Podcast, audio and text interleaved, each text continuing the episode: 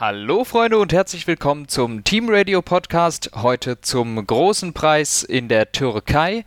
Ein, äh, sagen wir, Regenrennen. Ich weiß gar nicht, ob es wirklich geregnet hat im Rennen, aber die Strecke wurde nicht trocken, deshalb ein Regenrennen.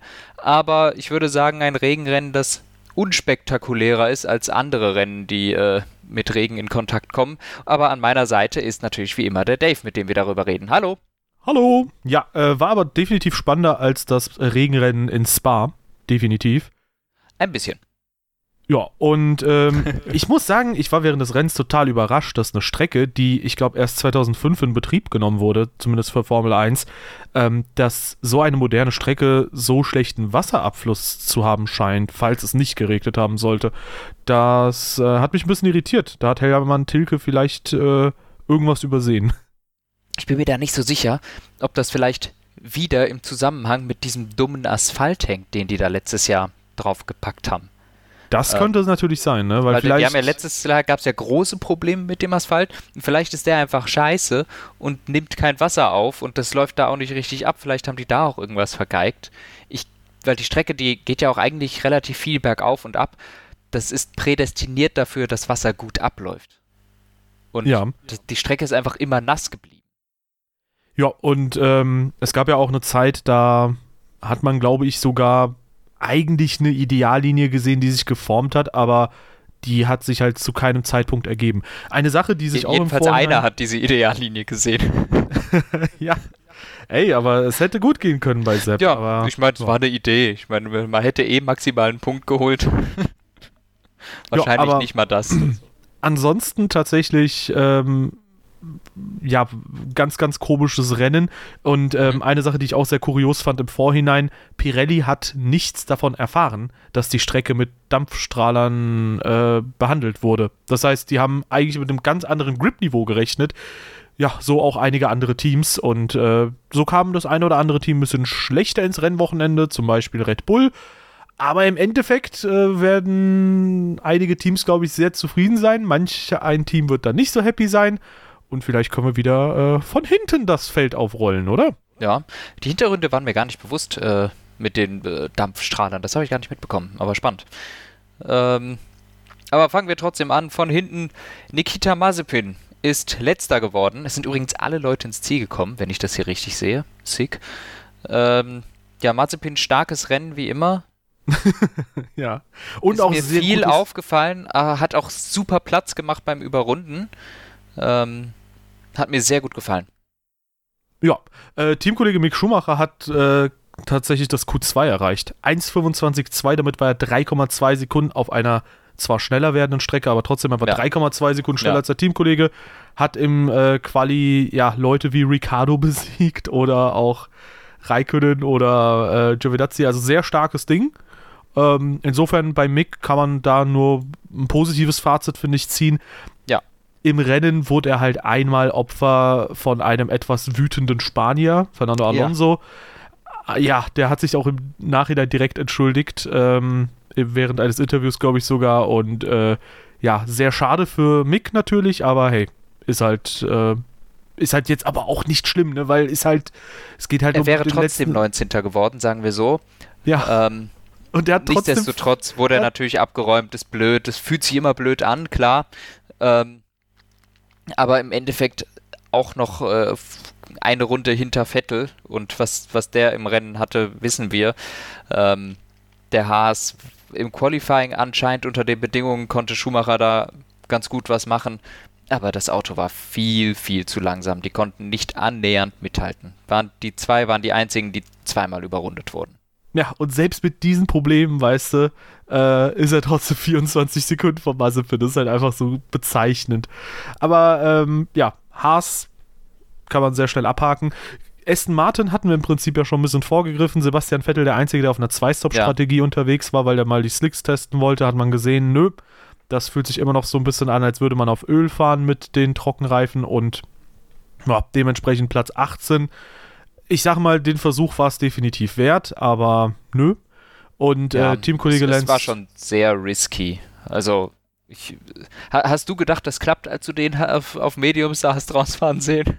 Äh, natürlich nicht. Ich äh, ja. hätte das nicht erwartet, dass das funktioniert, aber ich habe mir halt gedacht, gut, der ist 13. oder so gewesen, als er es versucht ja. hat.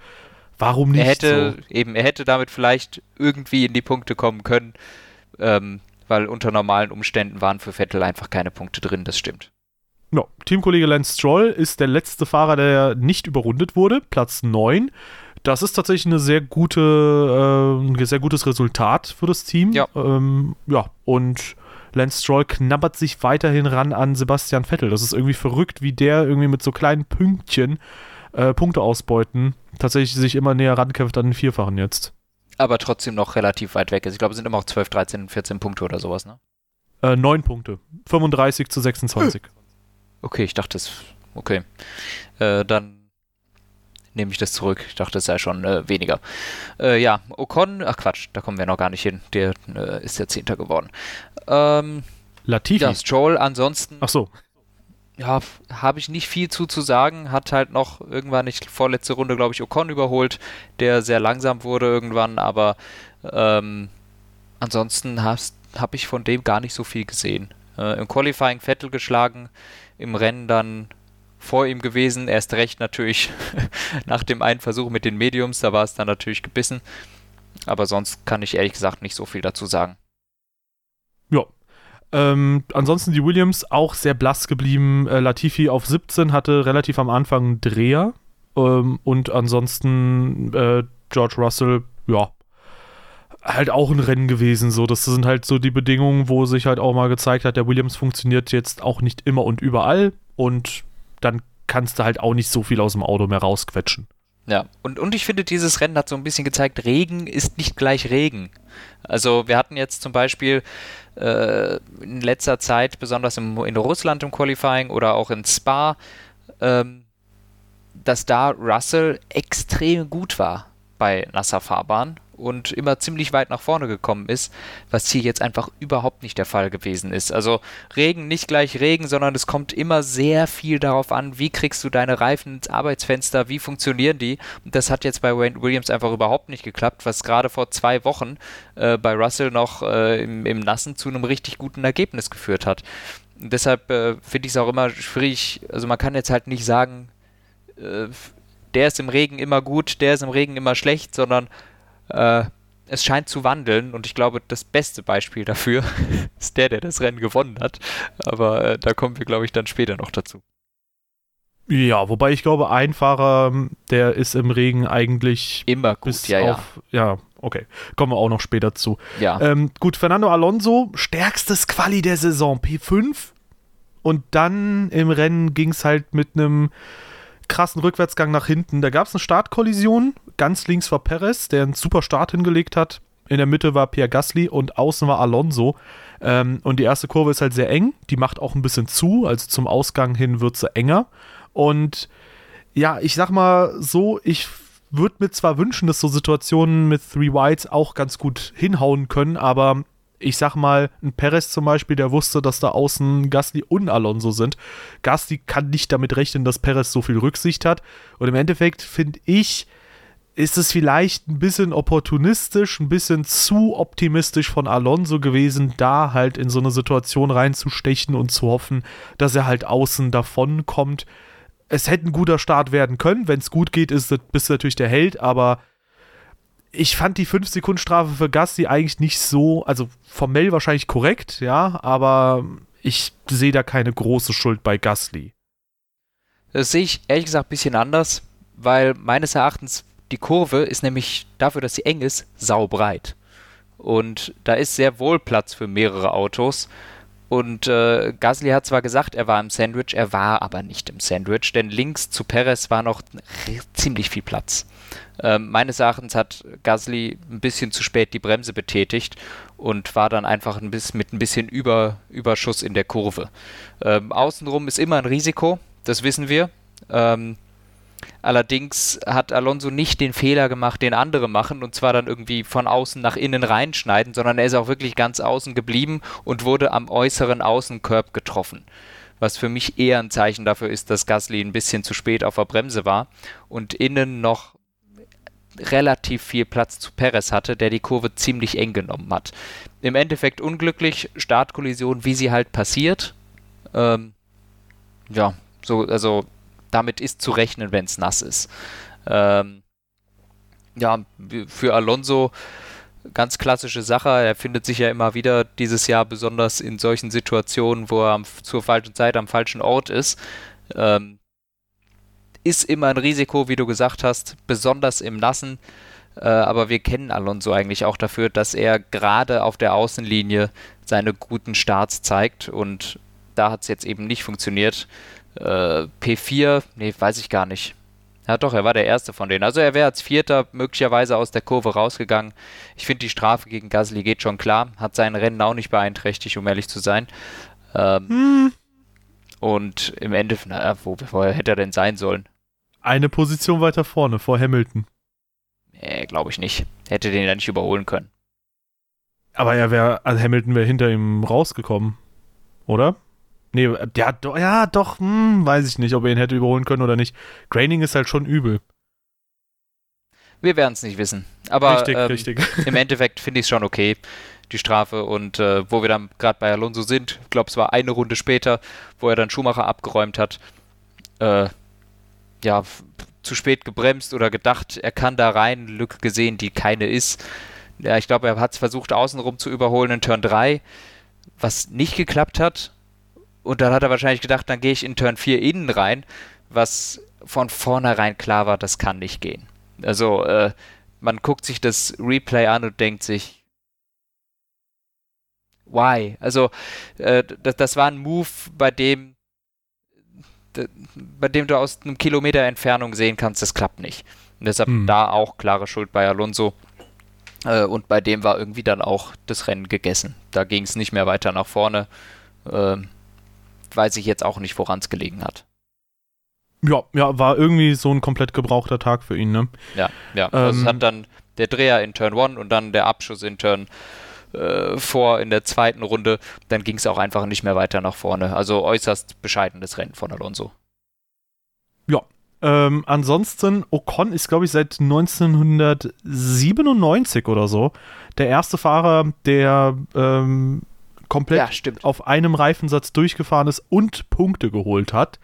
Ähm, ja, das ist ziemlich crazy. Ähm, der hat das gesamte Rennen auf einem Reifensatz bestritten. Und ja, ist halt jetzt letztlich die Frage, hat es sich für ihn gelohnt oder nicht? Am Ende hat er sehr viel Zeit verloren.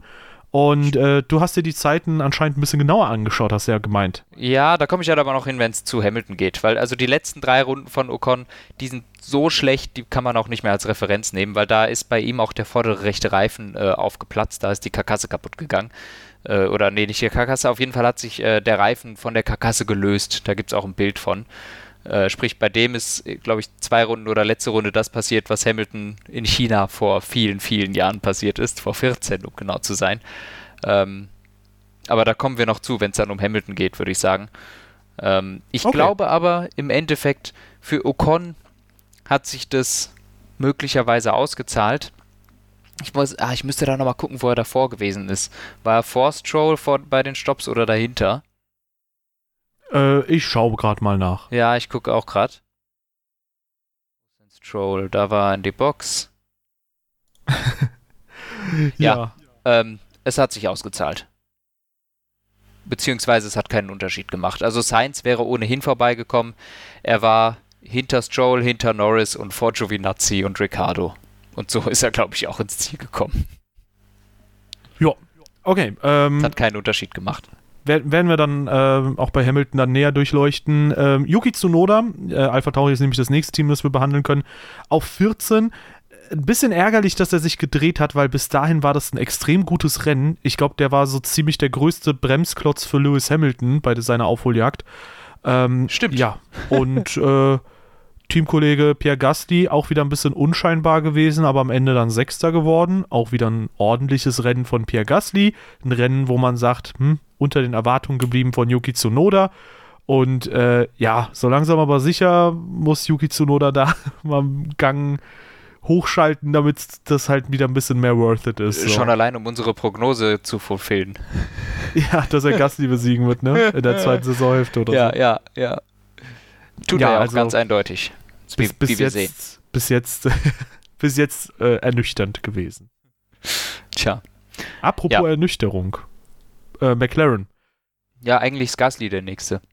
Ja, ja okay. hast Oder du hast du den schon abgearbeitet? Nee, ich habe sonst nichts mehr äh, zu ihm zu sagen. Er hätte, ja, hätte er vor, er, ja, nee, er, er, hat auch Hamilton nicht ernsthaft angreifen können, noch am Ende. Er kam mal auf eine Sekunde dran und dann war es natürlich auch schon wieder weg, als dann die, die obere, obere Schicht der Reifen abgeruppelt hat. Ja. Ähm, also ja, unscheinbares Rennen, aber gutes Ergebnis für Gasly. Ja. Das war so mein Fazit. Ja. Ricciardo. Ja, äh, apropos ernüchternd, hatte ich ja vorhin gesagt. Genau. Äh, Ricardo wieder, ja, hm, naja, äh, war überhaupt kein gutes Rennwochenende. Man muss natürlich dazu sagen, das sind ganz weirde Bedingungen, aber ich habe nicht das Gefühl, dass es so Teamkollegen gibt, die richtig krass abgefallen sind gegen, also was so rein pacemäßig angeht, das Ganze. Insofern, ich habe schon das Gefühl, dass bei vielen trotzdem die Hackordnung relativ gleich geblieben ist. Und insofern, vielleicht war es halt ein Ausrutscher jetzt wieder von Danny Ricciardo, vielleicht hat es aber auch jetzt wieder gezeigt, dass nicht unbedingt alles bei ihm passt. Es war auf jeden Fall Meh-Rennen. Am Ende ja. 13. Auch wenn es ein bisschen nach vorne ging, trotzdem ernüchternd. Und äh, Lando Norris hingegen, der hat wieder mal einen ganz guten Job abgeliefert, P7 am Ende. Und äh, ich glaube, der McLaren, der war schlicht und ergreifend an diesem Wochenende nicht konkurrenzfähig. Deswegen in doppelter Hinsicht, ja, ähm, ja diese Überleitung von äh, Pierre Gasly oder äh, Yuki Tsunoda unter den Erwartungen geblieben, ähm, sind halt auch eben die McLaren. Aber ja, mal schauen, wie es da weitergeht. Ferrari, die sind jetzt wieder ein paar Pünktchen rangekommen.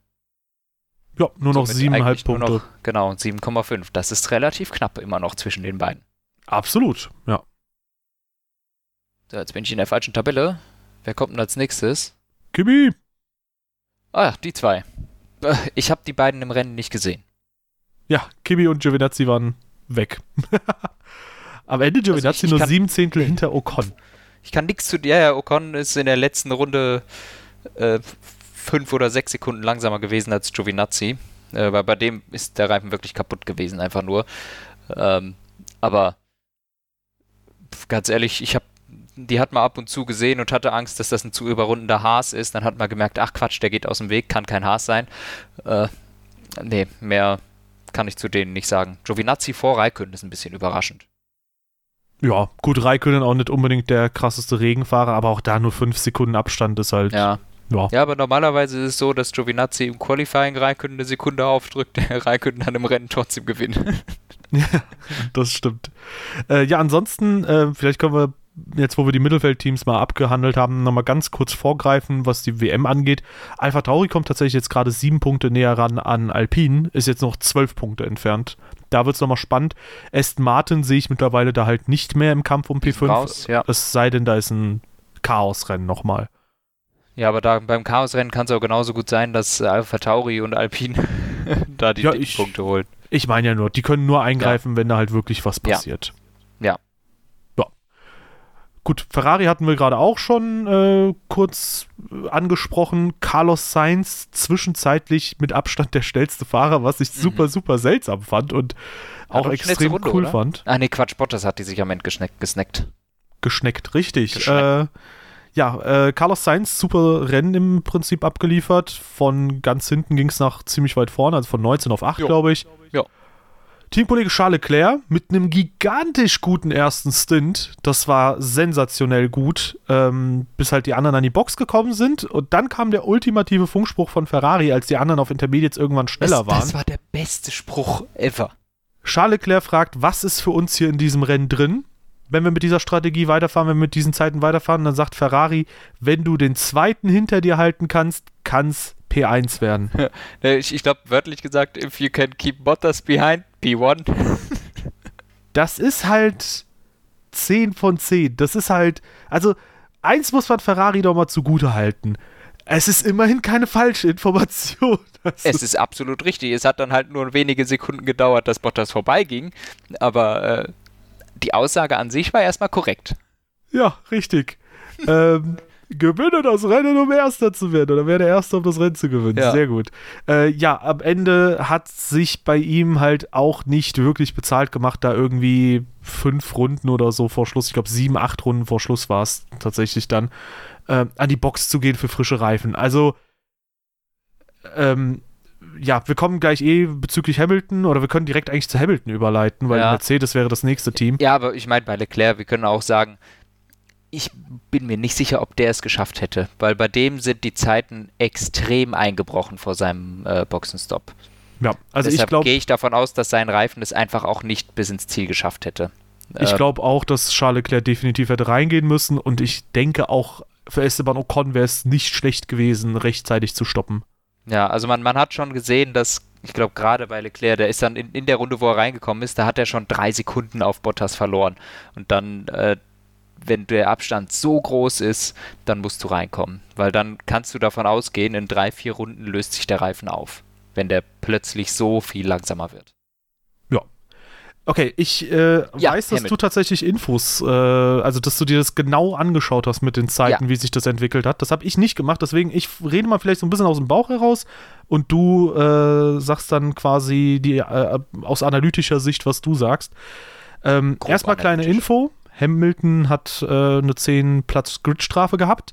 Das liegt nicht daran, wie ich vereinzelt auf Social Media gelesen habe, dass Mercedes bevorzugt behandelt wird, sondern es liegt daran, dass er Was? eine Motorenkomponente getauscht hat, Leute. Lernt die Regeln oder schweigt. Ja. Und ähm, ja, insofern hat er nur 10 Plätze bekommen und ist nicht von ganz hinten gestartet. Ähm, letztendlich, glaube ich, hätte Mercedes das lieber einfach kompletten. Das hat sich nicht gelohnt, jedenfalls, ja. Ja. Also dafür ähm, dann P5, ein, P5 holen, während der WM-Rivale Zweiter wird, das hat das ist sicher nicht so ausgegangen, wie sie sich erhofft haben. Ähm, also ich bin ganz sich, ehrlich, ich ja. glaube, ich, also ich, ich sag mal so, ne, eigentlich hätte das P1 und 3 mindestens für Mercedes sein müssen, vielleicht sogar ein Doppelsieg. 1 obwohl und 2 Hamilton eigentlich auch. Also genau. Verstappen, also Red Bull war nicht so gut. Ja, ja, also Bottas war am Ende 15 Sekunden vor Hamilton. Ja. Also ich sag mal so, vor Verstappen. Ich glaube, ich glaube tatsächlich, dass die beste Strategie gewesen wäre, wenn Mercedes Hamilton direkt in der Runde nach Perez oder zwei Runden nach Perez reinholt. Und ich glaube, die zweitbeste Strategie wäre gewesen, dass Hamilton straight durchfährt. Ich glaube, zu dem Zeitpunkt, wo man ihn dann schon reinholen wollte, erst so paar und 40. Runde, ich glaube, da war schon so der Point of No Return quasi angekommen. Er hat kaum Zeit verloren zu Verstappen, wenn ich es jetzt richtig verfolgt habe. Und ich glaube, der hätte den dritten Platz ziemlich safe nach Hause gefahren, wenn er einfach durchgefahren wäre. Insofern glaube ich, wenn man ihn mittendrin reingeholt hätte, das wäre die beste Strat gewesen. Aber sonst hätte man auf Hamilton hören müssen, weil ich glaube auch, ich meine, klar, wir sagen, bei Ocon sind die Reifen kaputt, bei Leclerc hätte es wahrscheinlich nicht gepasst und da sind die Reifen eingebrochen. Aber in dem Fall muss man halt sagen, es ist der Fahrer, über den wir vorhin gesprochen haben, der einzige, der immer im Regen performt, so, außer ja. er ist mal irgendwie 2019 in Hockenheim äh, kränklich. Da kann es halt auch mal passieren, dass er verkackt.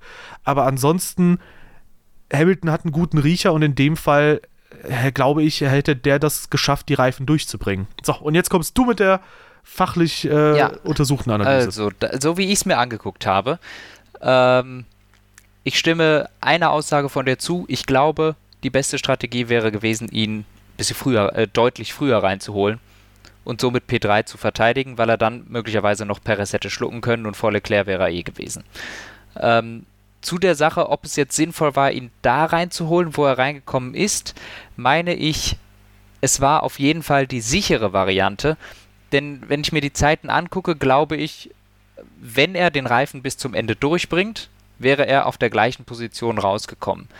Ähm, denn was sich gezeigt hat, ist, ich nehme jetzt, ich habe jetzt mal Ocon als Referenz genommen und man kann das ganz gut vergleichen. Hamilton ist auch schon in den Runden vor seinem Stop immer ziemlich genau die gleiche Zeit gefahren. Der Reifen war gut für 34,5, grob, plus minus wenige Zehntel. Und an der Spitze Bottas war davor noch ein bisschen langsamer. Der wurde von Runde für Runde immer schneller genauso wie alle anderen äh, drumherum sitzenden. Und zwar besonders ab Runde 51. Also ab dem Punkt, wo Hamilton dann reingekommen ist, wurden die anderen deutlich, deutlich schneller. Ähm, während jetzt zum Beispiel ähm, Ocon bis zum Ende, also auch von Runde 50 bis 58, ausgenommen der letzten drei Runden, immer 36-0 gefahren ist. Sprich, der, der, der alte Intermediate, der hat keine weitere Performance mehr zugelassen. Der ist immer die gleiche Rundenzeit gefahren und wurde nicht schneller, während die, Leuten, äh, die, die Leute auf den neuen Reifen immer schneller geworden sind. Und deshalb glaube ich auch da, ja, wenn alles so gewesen wäre wie davor, Perez ist pro Runde anderthalb Sekunden rangekommen, der wäre vielleicht noch an Hamilton rangekommen, wenn Hamilton nicht an die Box gekommen ist, wenn es so geblieben wäre. Ähm, dann ist halt noch die Frage, ob er vorbeikommt. Die Sache ist aber, dass die Autos auf den frischen Reifen immer schneller wurden und dann ähm, so fünf Runden vor Schluss in die 33er und 32er Zeiten gekommen sind, ähm, was dann doch eine ganze, eine deutliche Ecke schneller gewesen ist, während die Zeiten von Ocon absolut stagniert sind auf dem exakt gleichen Niveau wie vor zehn Runden. Und wenn wir das jetzt übertragen, einfach mal angenommen, dass dies, das Performance Delta von den Reifen bei Hamilton ähnlich ist, und sich mal anguckt, was wäre, wenn der jetzt einfach die letzten zehn Runden auch immer seine 34,5 gefahren wäre, dann wäre no chance, dass er sich gegen Leclerc oder Perez hätte vorne halten können. Ich glaube aber, gegen Perez hätte er, äh Quatsch, gegen Gasly hätte er sich vorne halten können. Und somit ist es für mich einfach nur ein Sicherheitsstopp, den sie gemacht haben, damit der Reifen nicht kaputt geht, was ja bei Ocon dann am Ende passiert ist, weil wenn ihm das passiert wäre wie Ocon, dass der in der letzten Runde fünf Sekunden langsamer wird, dann hätte Gasly ihn auf jeden Fall noch äh, bekommen. Gehe ich aber auch nicht von aus, weil Hamilton kann seine Reifen einfach besser behandeln als all, jeder andere Fahrer. Aber ich glaube, es war einfach nicht noch mehr Pace drin. Deshalb war es einfach ein Fehler, Hamilton nicht früher reinzuholen. Man hätte P1 und 3 da rausholen können aber ich glaube nicht, dass es ein Fehler war, ihn dann überhaupt noch an die Box zu holen. Denn wenn ich glaube, ähm, er hätte nicht P3 noch halten können. Aber im Endeffekt ist das jetzt auch nur ein bisschen Glaskugel gucken, was wäre, wenn, verglichen mit den Daten von Ocon, denn ähm, wir werden es einfach nicht erfahren, was genau wäre, wie sich die Reifen in Runde 55 von Hamilton verhalten hätten.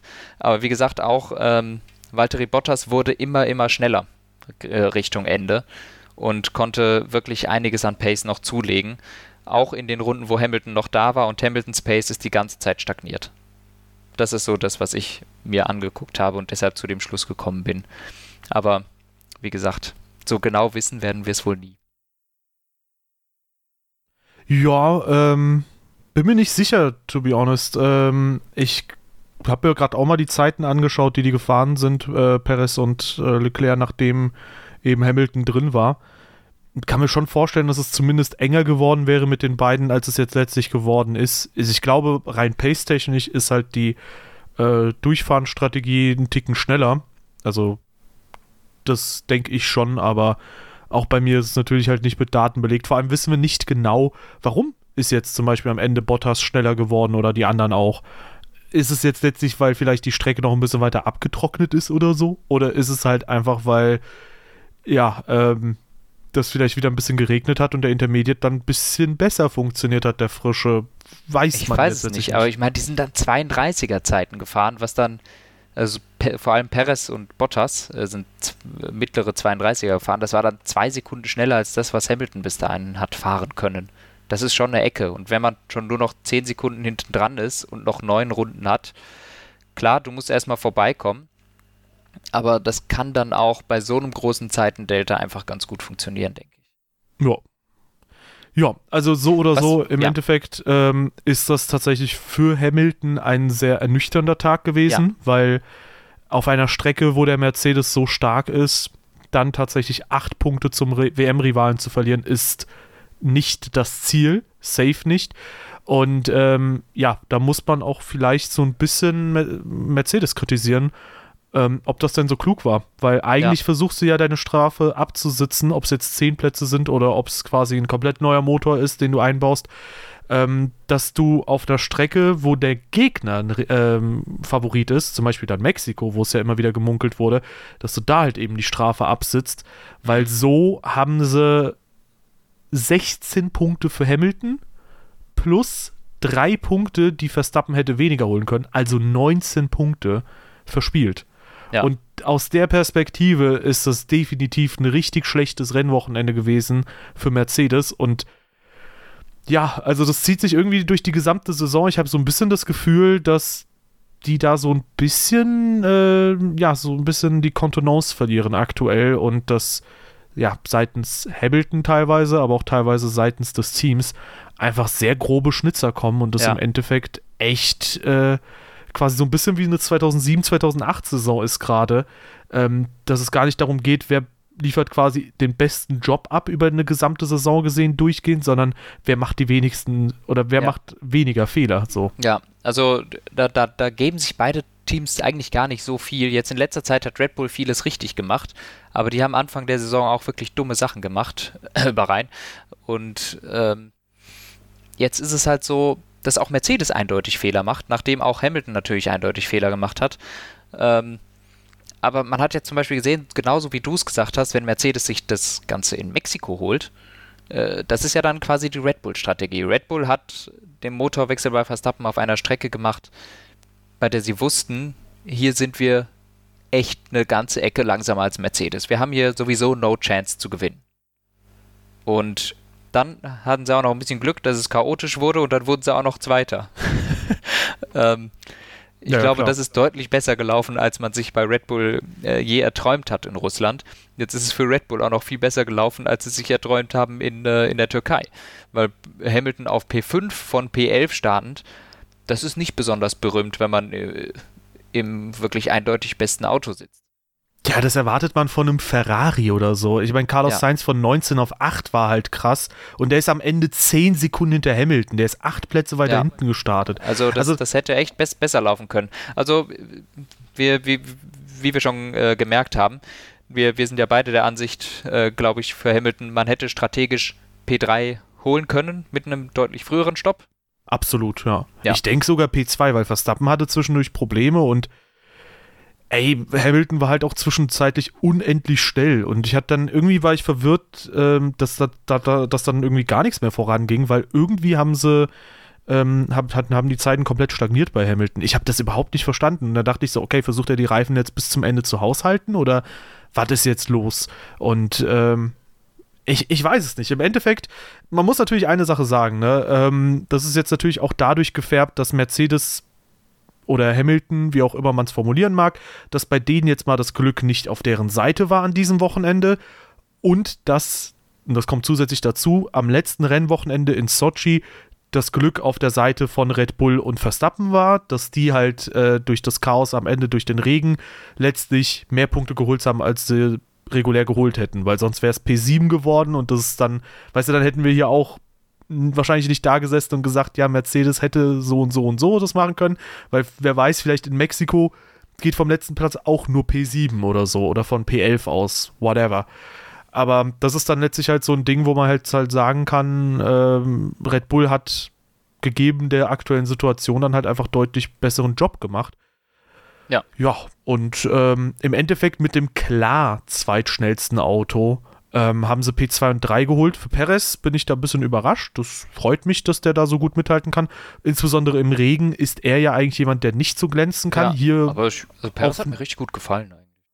Ja, auf Niveau von Verstappen fast schon gewesen. Also ja. insofern, man setzt ja immer unterschiedliche Maßstäbe an. In Form von Perez würde ich sagen, auf jeden Fall ein super Job gegen Max so mitzuhalten. Ja. Äh, Max, ja, wie zu erwarten, aber natürlich ohne Chancen gegen Bottas.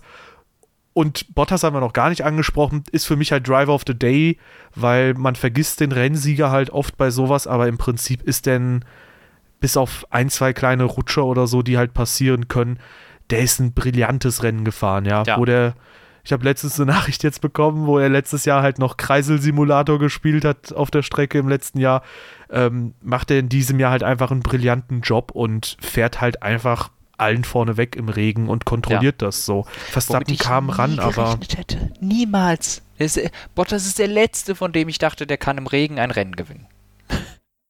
Ja, aber das Ding ist, ähm, war richtig auch gut. Bottas, es war richtig gut. Auch Bottas, wenn du dir mal die Jahre vor 2020 anschaust, ich meine 2020 und 2021 sind es jetzt halt wirklich bananige Rennen, Rennen gewesen im Regen, ne? Mhm.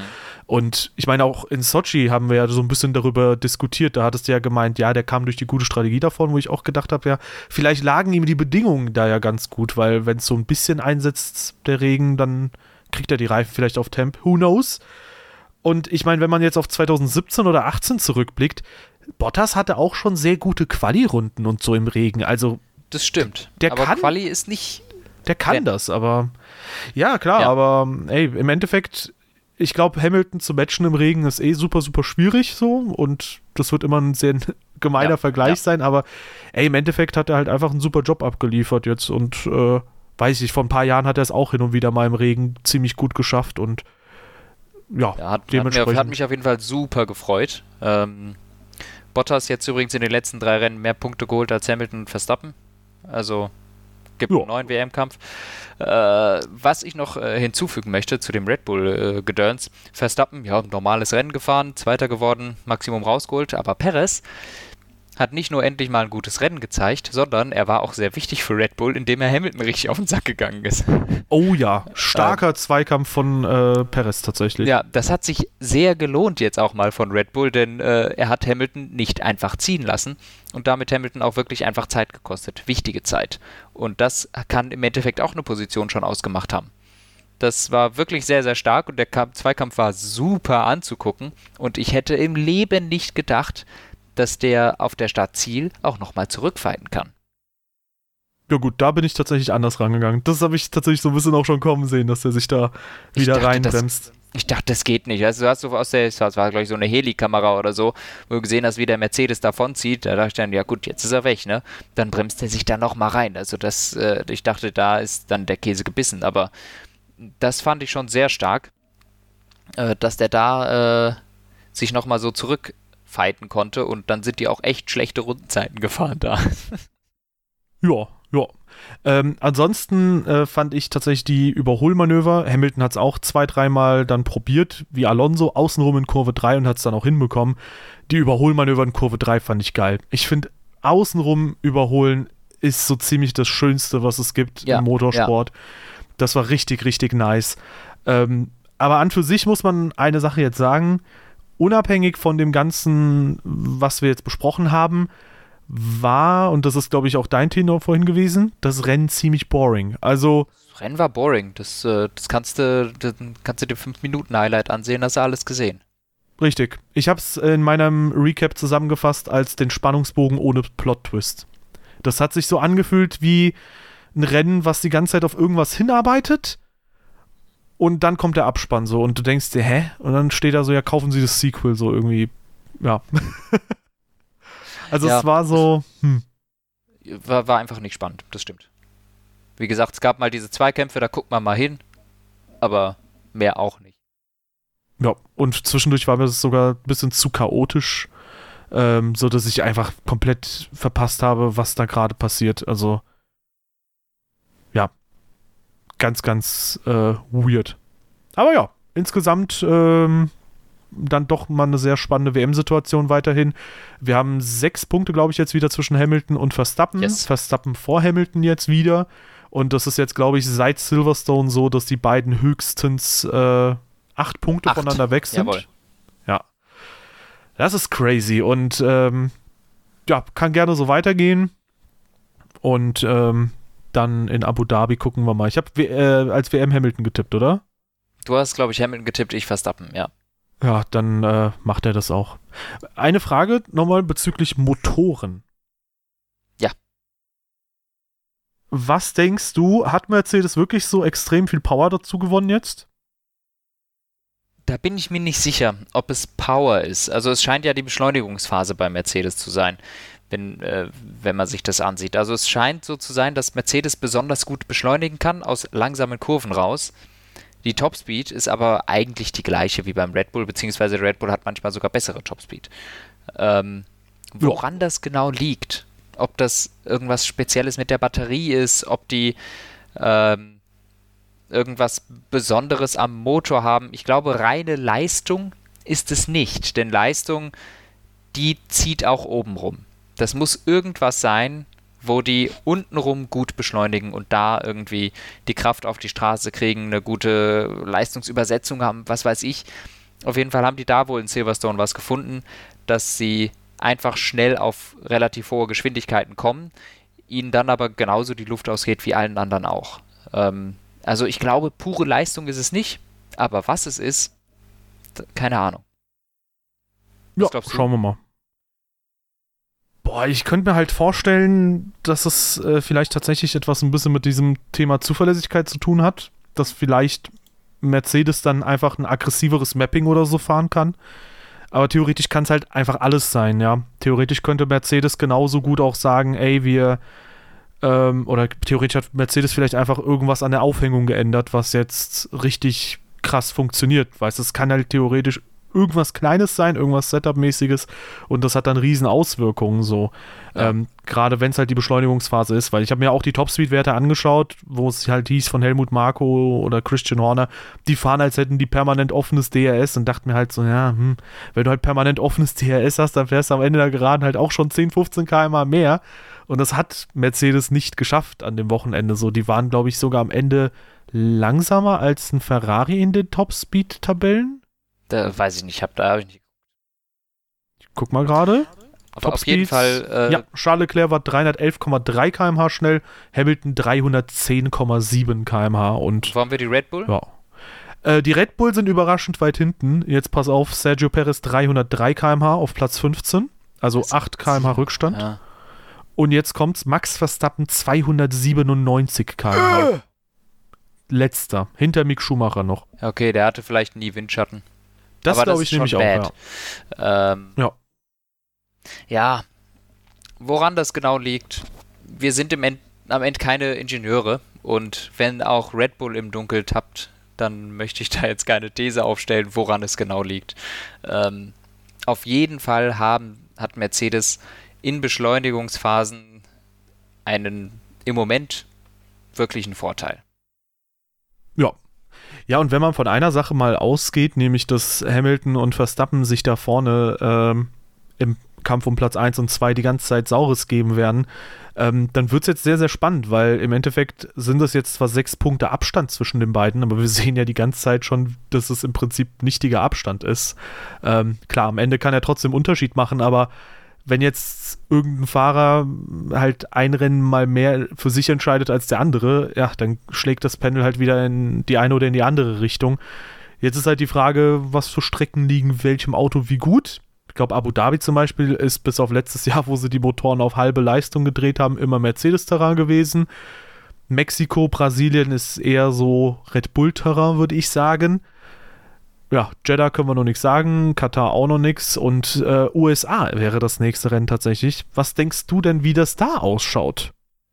Ähm, ich halte es damit, wie ich es in den letzten Wochen und Monaten immer gemacht habe. Ich halte mich raus. Äh, ich habe keine Ahnung. Es, ist, es, es, stimmt eh nie, was ich vorher sage. Das stimmt. Ähm, danke. Deshalb wird Hamilton Weltmeister, ne? ähm, äh, weil ich, ich, ich verstehe einfach nicht mehr irgendwie die ganzen Sachen, wie man es in den letzten Jahren immer hatte. Es ist, das ist eine Mercedes-Strecke, das ist eine Red Bull-Strecke. Das hat in diesem Jahr an vielen Strecken einfach schon nicht gestimmt. An vielen Strecken hingegen schon. Deshalb weiß ich es einfach nicht. Ich hätte jetzt aus dem Bauch raus gesagt, Austin liegt eher dem Mercedes. Aber im Endeffekt werden wir sehen, wie es dann aussieht. Ich glaube, besonders die lange Gerade passt dem Mercedes erst aus einer langsamen Kurve raus, dann lange geradeaus. Das schmeckt denen, glaube ich, ganz gut, aber dann kommt wieder das Kleinkurvengewirrwarr, wo möglicherweise der Red Bull wieder sehr gut liegt. Deshalb, äh, ich habe keine Ahnung. Ja, mal schauen. Also 2020 gab es ja kein Rennen in den USA. 2019 ging das klar an Mercedes. 2018, das ist ein Welches Rennen. Rennen 2019 nicht an Mercedes, außer Mexiko? Warte, ich gucke nochmal schnell nach. Äh, Kanada, weil da hat eigentlich Sebastian Vettel gewonnen. Gut. Nee, Moment, was, was geht 2019 nicht an Mercedes? Ja, Österreich. Ferrari hat doch ein paar Rennen gewonnen. Österreich. Ferrari hat auch noch ein paar Rennen gewonnen, als sie so. Ja, stimmt. Äh, Monza, Belgien, ja, wobei. Als sie so einen interessanten Motor hatten. Mo Monza war. Hm. Singapur. Singapur war crazy. Ja, aber das war sowieso, das hat auch keiner verstanden damals. ja. Ähm, Ja, aber ansonsten 2018 erinnere ich mich, war da ja ein sehr schönes Rennen tatsächlich.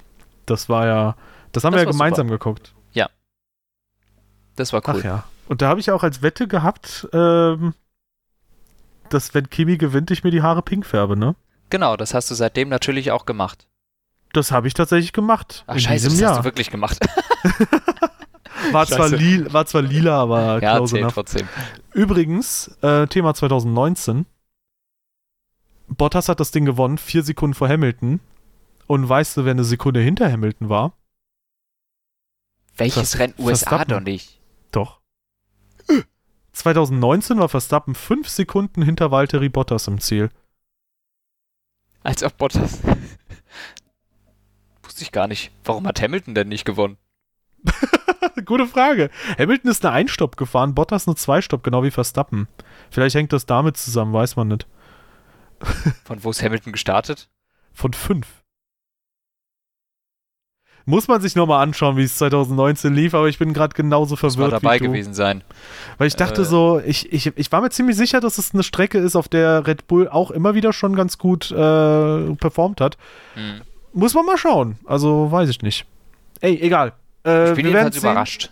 Wir werden es sehen und äh, ja, da äh, können wir, glaube ich, mal gespannt sein, wie das da so läuft. Ja. Für die Leute ansonsten äh, an den Empfangsgeräten, wenn es euch gefallen hat, hinterlasst uns doch sehr, sehr gerne eine positive Bewertung auf der Plattform eurer Wahl. Ansonsten gerne äh, auschecken und Follow dalassen, da wo ihr uns am e äh, wo ihr uns eben am ehesten verfolgen wollt. Wenn das auf äh, zum Beispiel Spotify ist, da sind wir ebenfalls vertreten, sowie auch auf eigentlich ziemlich allen anderen gängigen Plattformen. Und äh, ja, ansonsten würde ich sagen, äh, merci euch allen fürs Einschalten und bis demnächst. Tschüss.